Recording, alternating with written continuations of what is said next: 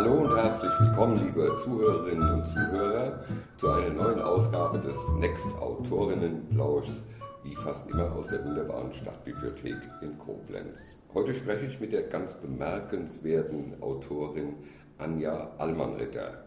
Herzlich willkommen, Anja. Guten Morgen, ich freue mich, dass ich hier sein darf. Schön. Gerne.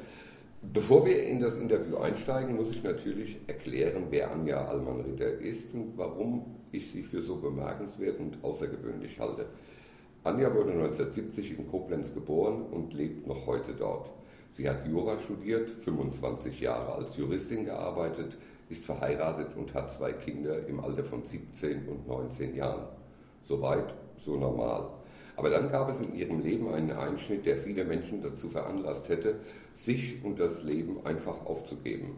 Sie hat die Diagnose Parkinson erhalten, eine Krankheit, die leider noch immer unheilbar ist und Anja letztendlich dazu gezwungen hat, ihren Beruf aufgeben zu müssen. Aber in diesem Interview geht es jetzt nicht um Mitleid mit einem kranken Menschen, sondern um die Bewunderung für eine Person, die mit einem Schicksalsschlag in einer Weise umgeht, wie es vielleicht nur wenige schaffen.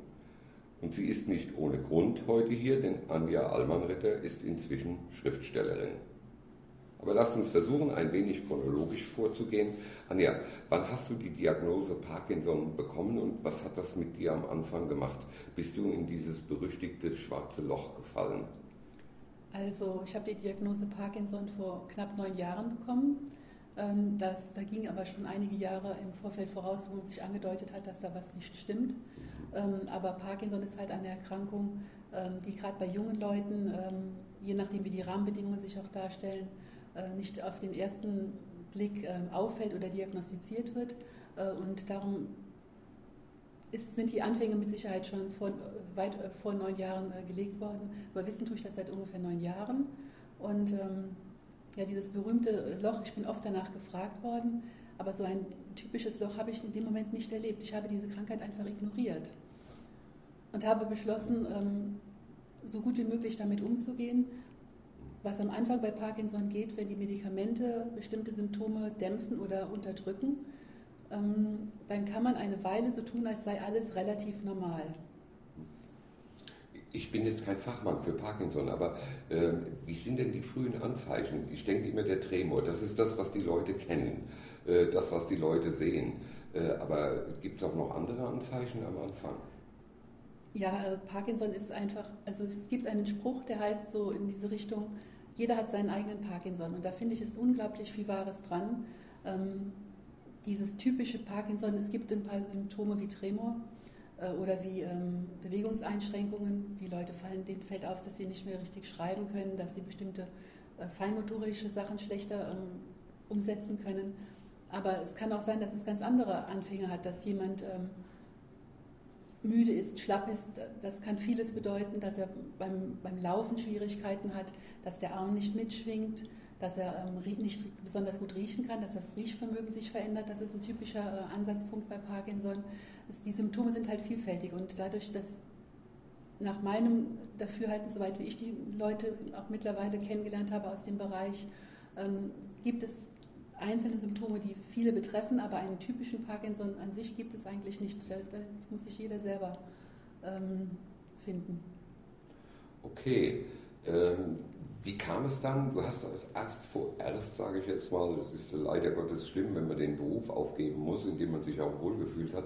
Vor zweieinhalb, zwei, drei Vierteljahren hast du deinen Beruf aufgeben müssen, bist also äh, pensioniert worden.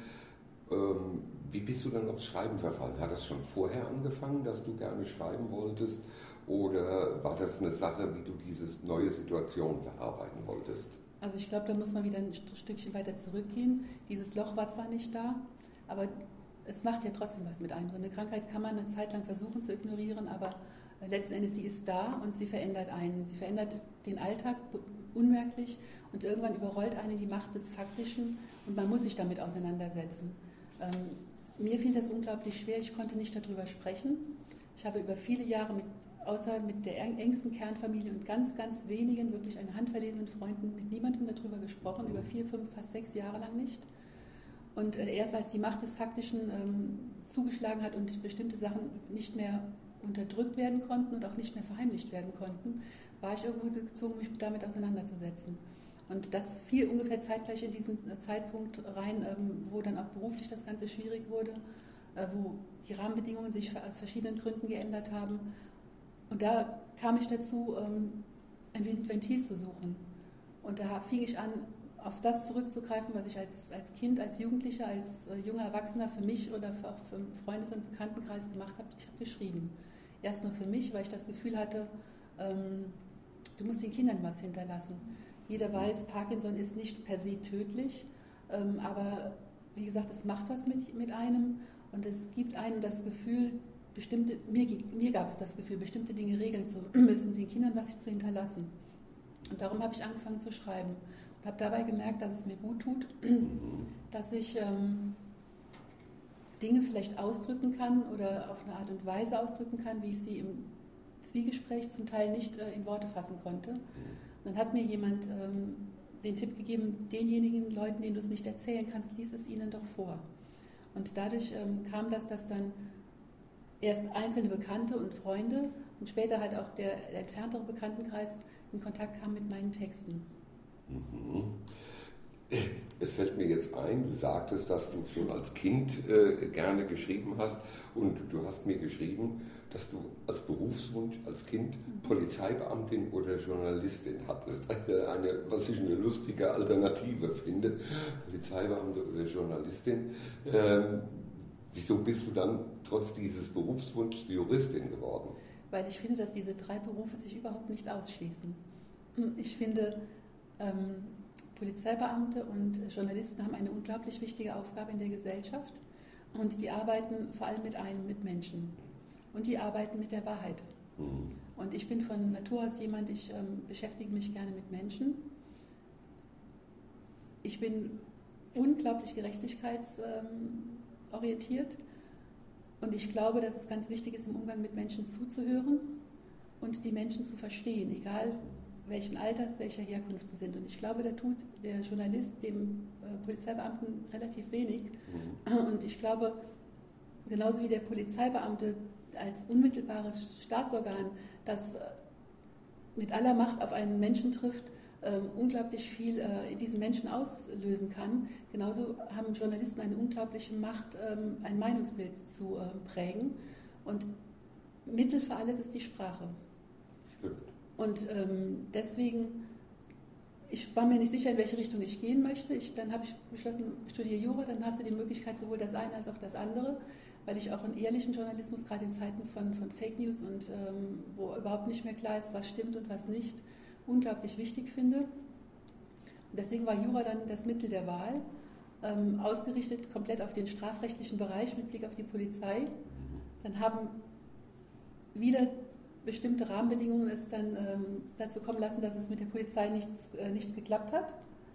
Ähm, und dann war der Bund irgendwann schneller und hatte eine Stelle und so ist es dann gekommen. Dann habe ich einen ganz anderen Zweig eingeschlagen, bin in den öffentlichen Dienst gegangen, habe mich da sehr wohl gefühlt, habe eine tolle Arbeit gemacht, auch für die Gesellschaft, auch für die Menschen und bin jetzt wieder quasi zu meinen ursprünglichen Ideen zurückgekommen. Ähm, mein großer Wunsch war immer, ich habe immer gesagt, einmal im Leben möchte ich gerne ein Buch schreiben und ähm, wie gesagt, in dem Moment, wo man sich der eigenen Endlichkeit bewusst wird und wo bestimmte Dinge nur sehr schwer in Worte zu fassen sind im Zwiegespräch, da greift man vielleicht auch dann wieder auf so ein Mittel wie das Schreiben zurück, vor allem wenn man sich da früher schon zu Hause gefühlt hat. Ja, ich glaube, es ist einfacher, bestimmte Dinge schriftlich auszudrücken, als sie zu erzählen und zu sagen. Aber es ist toll, dass, dass dein Berufsweg so ging, weil ich wollte eigentlich äh, Jurist werden in Richtung Staatsanwaltschaft. Das war mein Ziel und bin Polizist geworden. Also von daher, äh, es ist wirklich wahr. Ich sehe da viel, ich höre viel Wahres oder vieles, wo ich gleicher Meinung bin. Ja, äh, deine Veröffentlichungen sind ja sehr vielfältig. Du schreibst Gedichte, Geschichten und Lieder, zum Teil auch in englischer Sprache.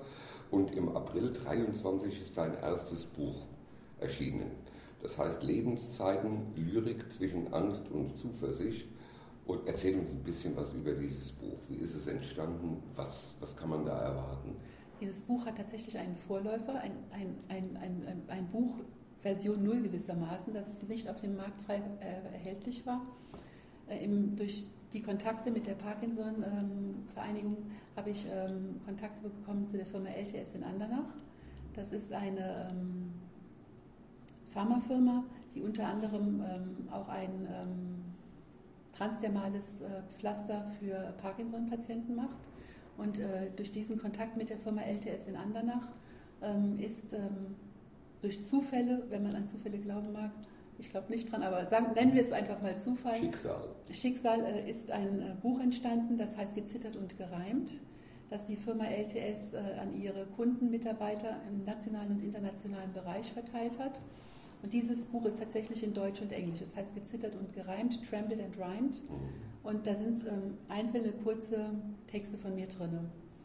Und ähm, ein bisschen beflügelt von dieser äh, Möglichkeit mit der Firma in äh, Andernach das äh, umzusetzen, da gab sich parallel gewissermaßen ein Kontakt ähm, über Freunde zu einem Verlag hier in, in, in Koblenz, in Freigeist PR.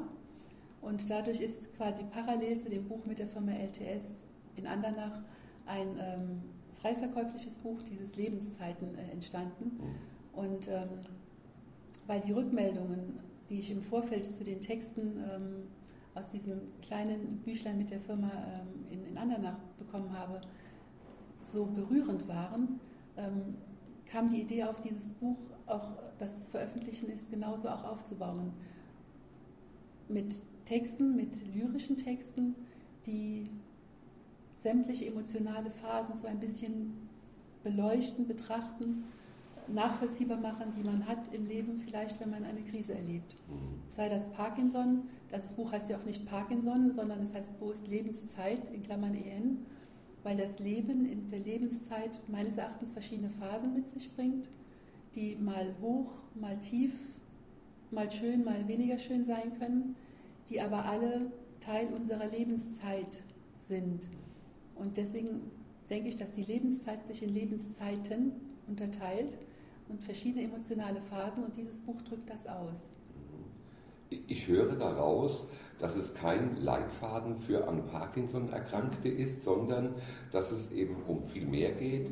Also auch äh, interessante oder nicht nur interessante, nein, Hilfestellung für Menschen, die in der Lebenskrise sind, die irgendwo Probleme haben oder eben auch äh, Parkinson Erkrankte, an, äh, Angehörige von Parkinson Erkrankten. Also es ist die Zielrichtung ist nicht Parkinson-Erkrankte, sondern die Zielrichtung ist Menschen allgemein und jedem, der äh, in einer Lebenskrise vielleicht Trost, Rat, Hilfe braucht. Vielleicht auch einfach nur ein Sprachrohr, äh, um seine Gefühle, die er selber nicht ausdrücken kann, irgendwo ähm, mhm. ausgedrückt zu sehen. Ja. Also die Rückmeldung aus meinem Freundes- und Bekanntenkreis äh, die, über diese Texte, die ähm, hat mich sehr berührt und das ist so das, was ich auch eigentlich damit erreichen wollte ähm, die Herzen der Menschen zu berühren. Mhm. Ähm, Anteil haben zu lassen an den Gefühlen, die man selber vielleicht in so einer Krise erlebt hat oder auch immer noch mal wieder erlebt, weil das ist ja kein äh, statischer Prozess, sondern es gibt ja nach wie vor auf, äh, auf und ab. Ähm, und den Menschen ein bisschen Mut zu machen, dass irgendwo doch immer noch was geht. Mein Lebensmotto ist, irgendwas geht immer. Ja. Und ähm, deswegen ist das Buch, es ist kein Ratgeber. Ich, es soll kein Ratgeber ja. sein, keine Lebenshilfe. Es soll vielleicht einfach eine Möglichkeit sein, in die Gefühlswelt eines anderen mit einzutauchen, um zu sehen, dass man nicht alleine ist. Mit dem einen wie mit dem anderen nicht. Mhm. Vielleicht mit Ansätzen nachzudenken, wo man selber steht, wie man sich selber fühlt, was man vielleicht verändern kann, mal die Blickrichtung verändern, weil die Blickrichtung eines anderen vielleicht nicht dieselbe ist, die man selber hat und sich vielleicht auch einfach nur mal verstanden zu fühlen. Mhm. Ich habe gesehen, du machst ja auch sehr viel, wir haben es gesagt, es ist Lyrik, es ist ja auch der Name des Buchs, Lyrik zwischen Angst und Zuversicht. Du machst sehr viel Lyrik, Gedichte auch. Und ich habe auf deiner Internetseite, wir werden am Schluss auch nochmal die Adresse nennen, gesehen, dass du da auch Erklärungen, Anleitungen gibst für bestimmte Gedichtformen. Das sind Haiku kannte ich, aber das waren Gedichtformen dabei, die habe ich noch nie gehört. Und es war hochinteressant zu sehen, wie sich so ein Gedicht aufbaut. Die meisten denken bei Gedicht immer an Reime. ja, äh, so Schüttelreim oder so, aber Lyrik ist ja nur anders aufgebaut oder es gibt viele andere Formen. Das fand ich hochinteressant. Du machst in dieser Hinsicht auch Kurse oder Arbeitsgruppen oder äh, Online-Veranstaltungen, stimmt das? Also der Hintergrund ist einfach, ähm, früher habe ich geschrieben einfach, wie es sich ähm, hat schreiben lassen wollen. Mhm. Ähm, nach, mit dem typischen Wissen aus der Schule und dann hat wieder der Zufall oder das Schicksal, je nachdem, wie man es nennen möchte, mir die Möglichkeit gegeben, mich an Kursen zu beteiligen aus dem Bereich des kreativen Schreibens. Das ähm, weg von den ursprünglich ähm, in den Schulen unterrichteten stoischen Regeln eben noch andere Gedichtsformen kennt, die sich nicht reimen müssen, die mal an Silben, mal an ähm, Zeilenwiederholungen ähm, hängen. Ähm, und dieses äh, kreative Schreiben habe ich für mich entdeckt vor knapp drei Jahren und ähm, nehme da seitdem an regelmäßigen Schreibkursen teil, an zum Teil festen und zum Teil auch losen äh, Gruppen mit wechselnden Mitschreiberinnen. Und ähm, dieses Schreiben hat mir äh, nochmal den Horizont geöffnet. Und weil ich wollte, dass man das, was ich an Texten schreibe, auch versteht. Ja. Deswegen gibt es auf meiner Webseite unter anderem diese Rubrik zu dem kreativen Schreiben, damit man sich nicht fragt, was, was das heißt auch gezittert und gereimt, warum äh, ist denn da bei gereimten Teilen, ähm, also Reime versteht jeder, aber warum gibt es halt auch Texte, die ein Gedicht zu sein scheinen, die sich gar nicht reimen und was ist der Hintergrund? Und das, mhm. ist, die, das ist der Gedanke hinter dieser äh, Rubrik in meiner Webseite. Ja, ich fand das sehr lehrreich, muss ich sagen. Hat mir gut gefallen und macht irgendwo dann auch mal Lust, das selbst zu probieren. Mhm. Äh, zu sagen, bringt mir das irgendwas, kann ich das vielleicht auch und das einfach mal auszuprobieren. Es Jetzt habe ich eine vielleicht ganz dumme Frage, aber äh, weil ich die Krankheit so nicht kenne. Wie sieht das für dich praktisch in der Handhabung aus äh, mit dem Schreiben als Parkinson-Patientin? Das heißt, besser gefragt, wie schreibst du rein technisch? Mit der Hand, mit dem Computer oder diktierst du? Wie machst du das? Ich gebe dir eine typische Juristenantwort, das kommt drauf an. ähm, prinzipiell wäre es schön, wenn ich noch mit der Hand schreiben könnte. Es mag auch am Tag gelegentlich mal Phasen geben, wo das halbwegs ja. ein kleines bisschen geht und für eine Postkarte reicht. Aber tatsächlich ähm, schreiben im klassischen Sinne mit der Hand, das geht nicht. Und äh, deswegen, wenn ich ähm, für mich schreibe auch, und auch wenn ich in diesen Kursen schreibe, schreibe ich am PC. Mhm. Ich bin bemüht, das mit der Maus und mit der Tastatur zu machen. Einfach auch um die Mobilität der, äh, der Hand und der äh, Augen-Hand-Koordination das zu, zu unterstützen. Ähm, aber in Phasen, in denen das nicht geht, habe ich auch ein Schreibprogramm. Mhm. Also Diktierprogramm, das du diktierst. Ja. Äh, Auge-Hand-Koordination hast du jetzt gesagt. Und das bringt mich auf einen Gedanken, den ich ganz vergessen habe in der Vorbereitung, aber mit Erstaunen auf deiner Webseite gesehen, du malst auch was man so ein Malen nennt, ja. Äh, also, naja gut, Malen, das ist relativ immer. Das kommt immer drauf an. Also wenn ich sehe, dass manche Gemälde, die äh, von, von Schimpansen gemalt wurden, dann als große Kunst bewertet werden, dann ist Malen, oder wenn ich naive Kunst sehe, dann ist, liegt Kunst im Auge des Betrachters. Also das wenn Kunst Fall. im Auge des Betrachters liegt, dann male ich. Dann malst du, okay. äh, machst du das, weil du gerne gemalt hast schon immer oder ist das wirklich so eine Art auch Verarbeitung, Training und, oder was willst du mit den Bildern äh, erreichen oder ausdrücken? Ähm, da muss ich ganz kurz nachdenken. Es kommt auch da wieder darauf an, äh, welche, um welche Bilder es geht. Zum mhm. Teil sind äh, Bilder auf dieser Webseite, ähm, die ich tatsächlich vor Jahren gemalt habe, mhm. auch als ich mit der Hand noch ähm, entsprechend motorisch ähm, in der Lage war, das zu machen. Ähm, die ich auch für die Familien, für die Kinder gemacht habe. Mhm. Ähm, die Bilder, die sich zu den Texten auf der Webseite finden, die sind mehr der Not geschuldet, dass es nicht für alles Fotos gibt. Mhm. Und dass mir zum Teil ähm, einfach zu bestimmten Texten oder Gedichten Gedanken gekommen sind, so sollte so ein Bild aussehen. Mhm. Und dann habe ich gedacht, probier's doch einfach mal. Mhm. Der ist nicht versucht, der, hat, der, hat, der ist schon gescheitert. Genau. Und ähm, mit, rechts, mit der rechten Hand, ich bin Rechtshänderin, geht ja. das leider nicht. Deswegen habe ich durch Zufall äh, und äh, im Rahmen einer Behandlung in, einem, in, einem, in einer Klinik äh, bin ich auf ähm, Pastellkreide gekommen, die du ver verschmieren kannst. Das macht es ein bisschen einfacher für, die, ähm, für das Ausmalen von Flächen. Mhm. Und ähm, die lässt sich auch mit der linken Hand ganz gut ähm, aufs Papier bringen. Und viele dieser Bilder, äh, deswegen steht auch bei diesen Texten, das mache ich doch mit links. Mhm. Viele dieser Bilder, gerade für die Texte und Gedichte, sind im Wesentlichen mit der linken Hand versucht zu malen. Was ja eigentlich auch nochmal, ich glaube, das Gehirn wird dann angeregt.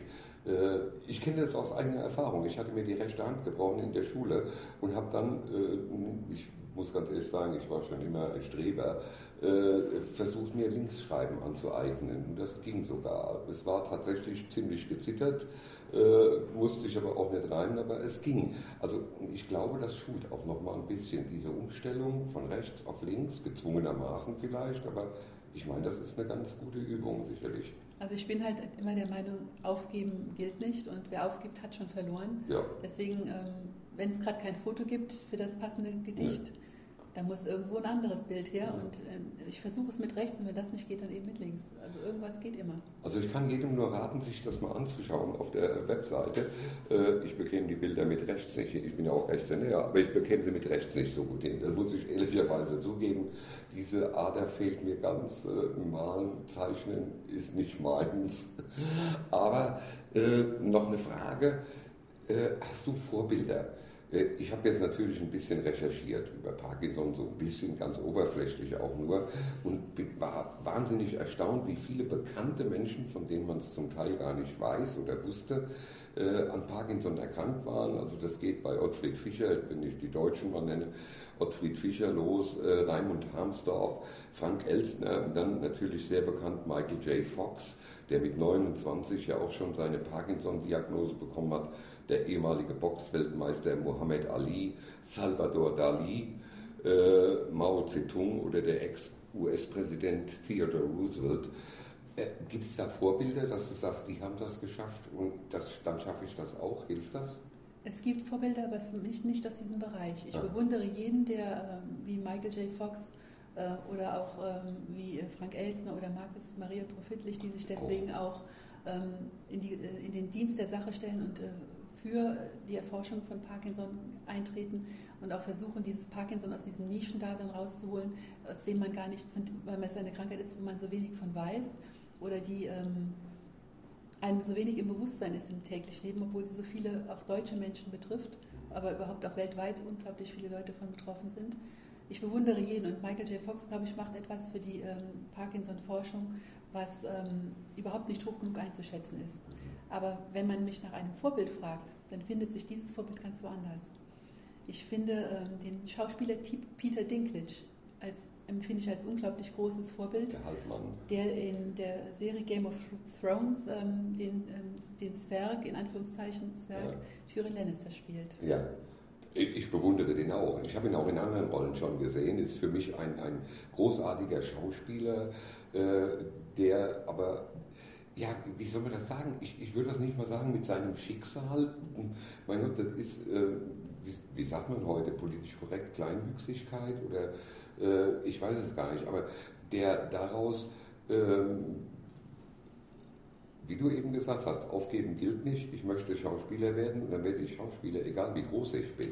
Und das finde ich halt bemerkenswert. Ja. Es ist ganz egal, ob das Parkinson ist, ob ja. das eine psychische ja. Erkrankung ist, ob das ein persönliches Schicksal ist, ob das eine Herkunft ist. Es ist ganz egal. Mhm. Wenn ein Mann wie Peter Dinklage mit ein, einer Körpergröße unterhalb jeder Norm in der Lage ist, in einer derart oberflächlichen, auf zeitlose Schönheit, egal ob echt oder unecht, ja. ausgelegten Welt ist zu schaffen, eine Hollywood-Karriere aufzubauen, oh ja. dann glaube ich, kann man sehr viel im Leben erreichen. Und das zeigt auch diese Rolle in Game of Thrones. Man kann ja. diese Serie oder dieses, diese, dieses äh, Buch mögen oder nicht, aber die Rolle, die finde ich toll. Wie ein kleiner Mensch sich durch die Zeit schlägt, durch Höhen und Tiefen, mhm. Krisen durchlebt, gehört wird, obwohl er so klein ist und an vielen Stellen vielleicht eine Stellschraube dreht, ähm, die man ihm selber gar nicht zutrauen würde, ähm, die aber die Geschichte, die das Leben vieler Menschen verändern kann. das finde ich ganz großartig. Also ich bin da 100% bei dir. Ich fand seine Rolle und die er sie bringt auch gut und vor allem fand ich, und das muss man den, den Regisseuren und Drehbuchautoren muss man zugutehalten, dass sie das auch wirklich so gebracht haben, es ist keine einseitige äh, Darstellung, sondern er ist ja äh, wie jeder Mensch gut und böse zugleich. Er hat Schwächen, er hat Stärken und das, das wird so toll dargebracht, dass man die Größe der Person völlig, als völlig unerheblich betrachtet irgendwann. Und dass man sagt, hier, das ist ein, ein Typ, ein, ein, ein Kerl, ein Mensch, ein, der was leistet, der was bringt. Der was, der was bewirken kann, der, was der auf der Welt auch. was bewirken ja. kann. Und das hat mich damals äh, zu einem Text äh, veranlasst, an dessen Ende als Quintessenz steht, die Größe des Menschen hat nichts mit seinen Längenmaßen zu tun. Das, und deswegen ähm, ist das, wenn du mich nach einem Vorbild fragst, ein eigentliches Vorbild.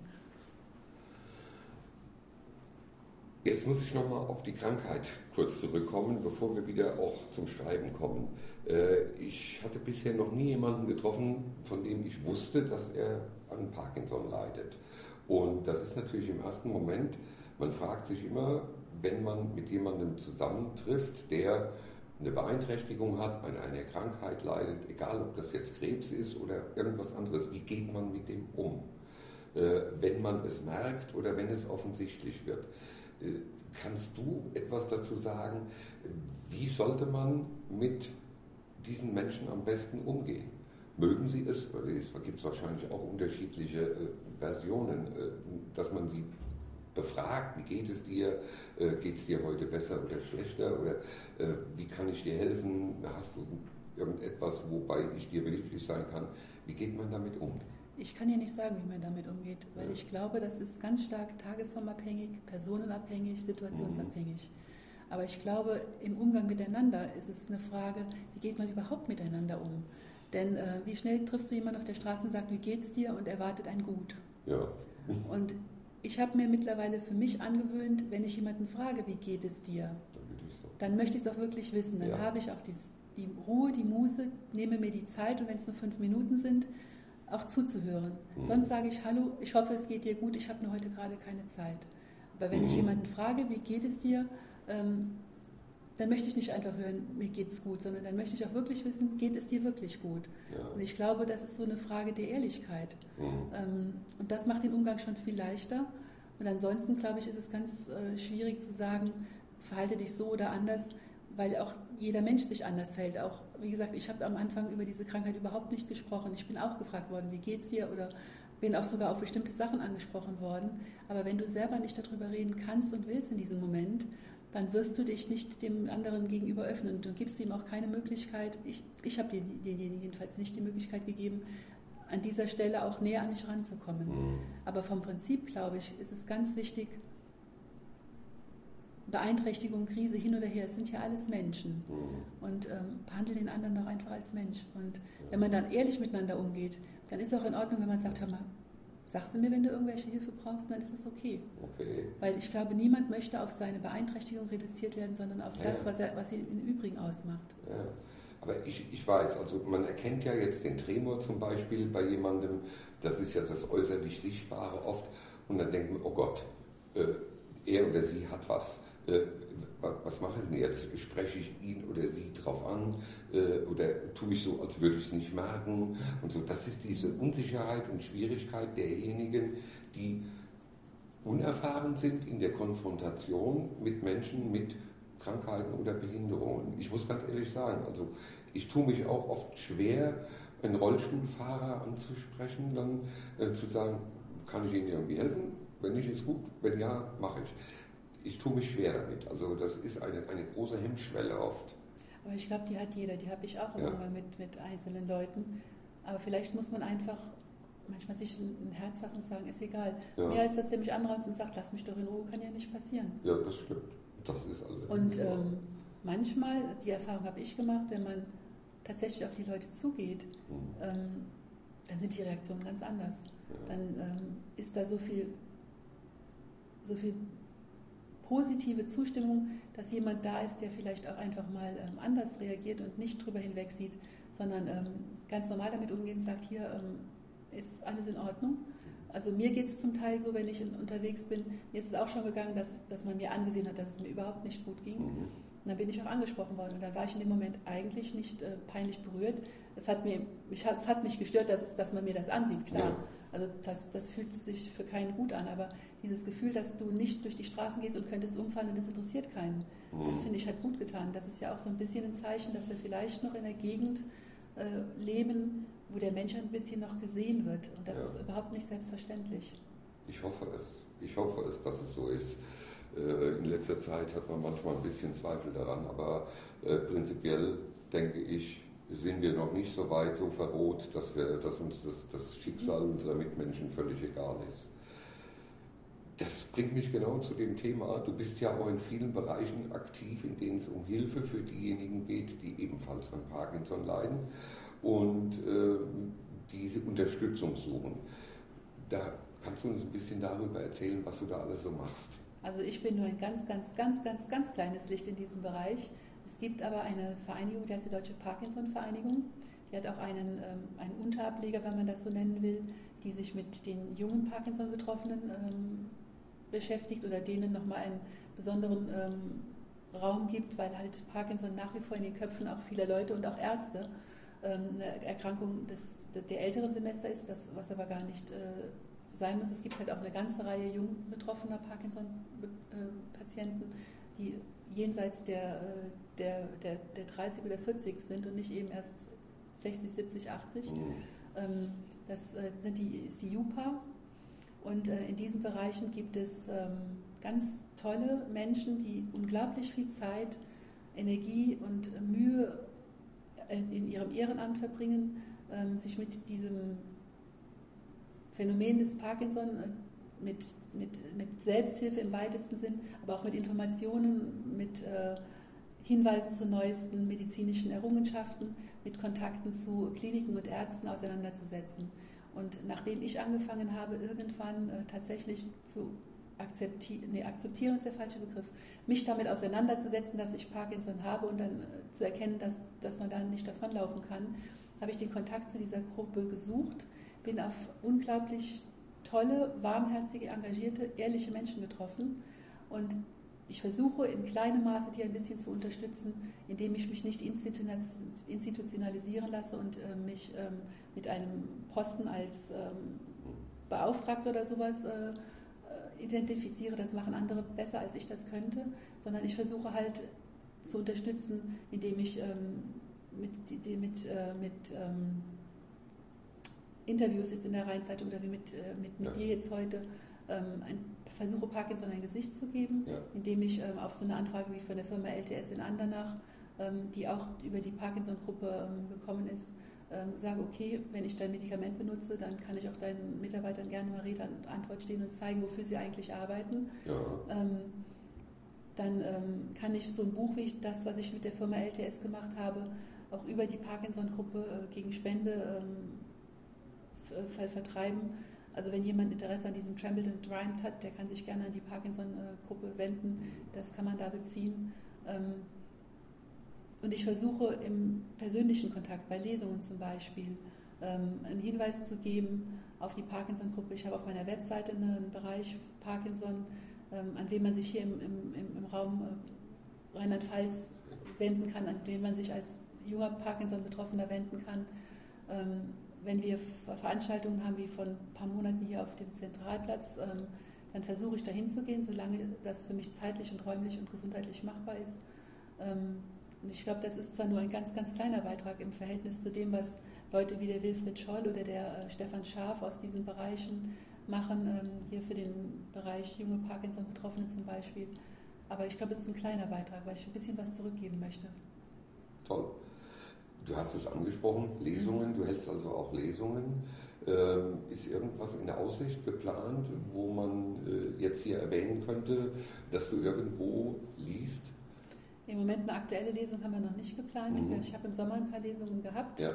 Ähm, auch mit ähm, sehr positiver Resonanz. Das, das Schöne bei diesen Lesungen war eigentlich, dass die Leute auf meine Texte so reagiert haben, wie ich gehofft habe, dass die Texte ankommen, nämlich ich konnte die Herzen berühren. Ja. Ich habe für mich den Anspruch, wenn ein Text aus, einem, aus meinem Buch ein einziges Herz erreicht mhm. und äh, berühren kann, dann ist das Buch nicht umsonst geschrieben worden. Und äh, mir ist es bei den Lesungen wiederholt so gegangen, ähm, dass die Leute hinterher oder auch zum Teil während der Lesung selber mir signalisiert haben oder auch gesagt haben, dass sie sich in bestimmten Zeilen wiederfinden konnten. Mhm. Und ähm, das tut gut und deswegen wird es auch wieder Weiterlesungen geben. Nur im Moment äh, ist nichts Konkretes geplant. Wir werden davon hören, mhm. auf jeden Fall. Äh, ich muss dich das jetzt fragen, weil ich fand das so toll. Äh, ich bewundere deinen Humor, denn wer in deiner Situation seine Webseite gezittert und gereimt nennt, der beweist ja einen Humor und eine Selbstreflexion, die mir zeigt, dass man über allem Leid und Elend stehen kann und über sich selbst lachen kann. Äh, selbst in, in Situationen, in denen den meisten das Lachen vermutlich vergehen müsste. Äh, ist das dein Naturell schon immer oder hast du dir das im Laufe der Zeit angeeignet? Also ich glaube, grundsätzlich muss man positiv durchs Leben gehen und muss auch über sich selber lachen können. Deswegen ist auch mit einem zwinkernden Auge dieses gezittert und gereimt als äh, Titel dieser Webseite entstanden. Aber es ist auch noch mehr. Ich, mir war wichtig, dass ich auf der einen Seite diese, positiven, diese positive Lebensfreude äh, damit transportiere, zu sagen, es geht beides. Ähm, aber auch, dass die Leute sich wiederfinden. Die sollten schon wissen, worauf sie sich einlassen. Mir geht es nicht darum, mein Parkinson in den Vordergrund zu stellen, sondern mir geht es darum, wenn ich zu einer Lesung gehe, wenn ich Texte schreibe, dann ist dieser Parkinson, ob ich das will oder nicht, Teil meines Lebens und das ist auch Teil meiner Texte. Dass, wenn man den Hintergrund kennt und weiß, versteht man bestimmte oder liest man bestimmte Sachen vielleicht auch anders, als man das lesen würde, äh, wenn man das nicht wüsste. Und ähm, wenn man zu einer Lesung kommt, dann sitzt da eben jemand, der nicht äh, völlig cool und relaxed ähm, seinen Text runterspult, sondern am Anfang zitter ich. Ja. Und vielleicht zittert auch nicht nur die Hand, sondern dann zittert das Bein mit. Ich rede vielleicht ein bisschen zu schnell, weil es einfach mit Teil bei meiner Parkinson-Erkrankung ist. Je aufgeregter ich bin, umso schneller rede ich. Ähm, und ich stand vor der Wahl, schreibst du oder schreibst du und stehst zu dir selber?